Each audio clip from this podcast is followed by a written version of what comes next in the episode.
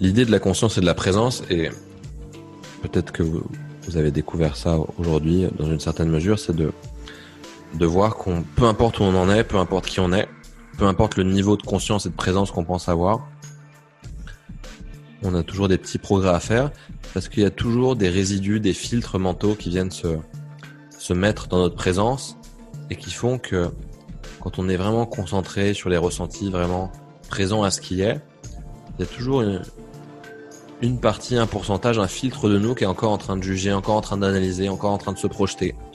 Et on croit qu'on est vraiment présent, on croit qu'on est vraiment là, mais on est encore dans une sorte de, de performance de la présence. C'est-à-dire que on le fait, et on est en train de le faire parce qu'on sait que c'est ce qu'il faut faire, mais on sait qu'on est en train de faire ça, et on le fait avec un but précis, et on le fait tout en analysant et en jugeant un petit peu.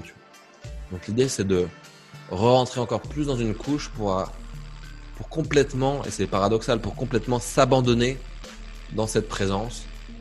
Et si vous êtes vraiment dans, le flow, par exemple dans le sport de haut niveau, c'est vraiment rentrer complètement là-dedans, pour complètement s'abandonner et être plus que présent avec ce qui est seconde par seconde. Et il n'y a rien d'autre qui est.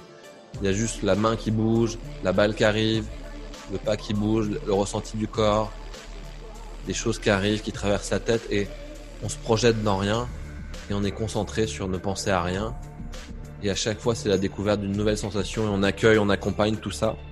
Et progressivement, on arrive à un moment donné à rentrer vraiment dans cet état de, flow, dans la zone, dans cet état de, pur alpha, de complètement d'être de l'énergie. Et parfois, ça peut être un peu déstabilisant pour le mental parce qu'il revient par la porte de derrière et il se dit oula, où est-ce que j'étais? Je suis plus là. il a même presque l'ego a presque même l'impression d'avoir d'avoir disparu. Et donc l'idée pareil quand ça se reproduit, c'est tout de suite d'accepter que ça revienne, d'accepter que l'ego revienne par la porte de derrière et de tout de suite se reconcentrer sur être présent, relâcher seconde par seconde. Et, l'idée vraiment, c'est si on doit coacher quelqu'un sur la performance, c'est de comprendre que la performance, c'est juste une conséquence de la présence et on est performant en étant présent.